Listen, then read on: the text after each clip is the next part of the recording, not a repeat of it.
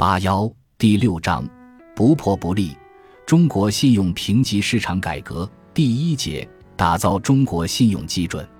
标普信评的评级体系依据的是二零零六年三月二十九日发布的《中国人民银行信用评级管理指导意见》里的相关定义。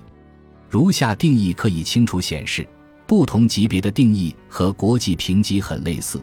因为国际评级领域 BBB 以上的评级被市场约定俗成的称为投资级，而 BB 加以下则被称为非投资级别。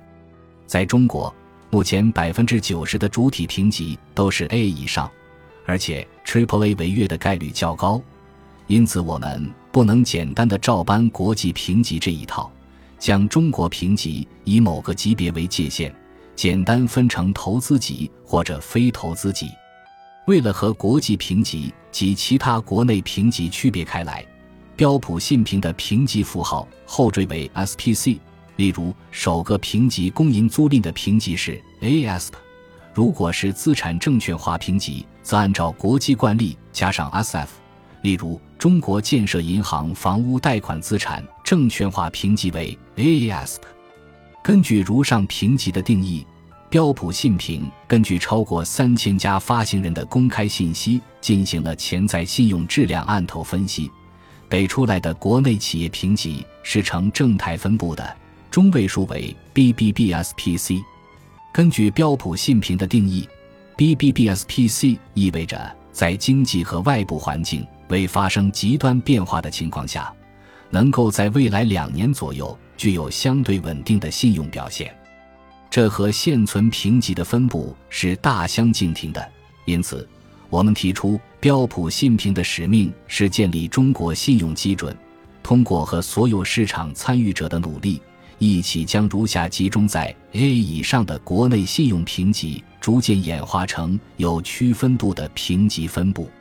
二零一九年一月，标普信评获得中国信用评级资质后。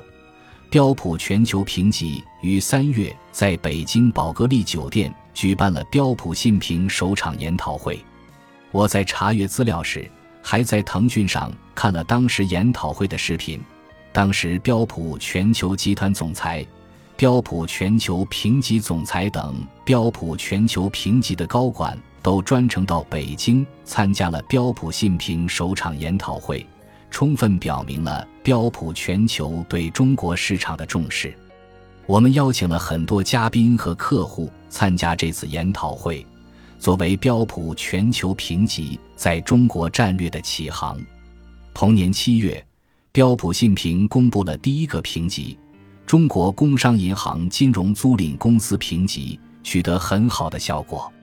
工银租赁也是标普全球评级的客户，国际评级是 A。公银租赁取得标普信评的评级是 AAS。我们同时在国内市场首次引入了国际评级通用的独立评级概念，例如标普信评就披露了公银租赁的独立评级为 A 加，因为其是工商银行的核心子公司。最后主体评级得到四个级别的提升。本集播放完毕，感谢您的收听，喜欢请订阅加关注。主页有更多精彩内容。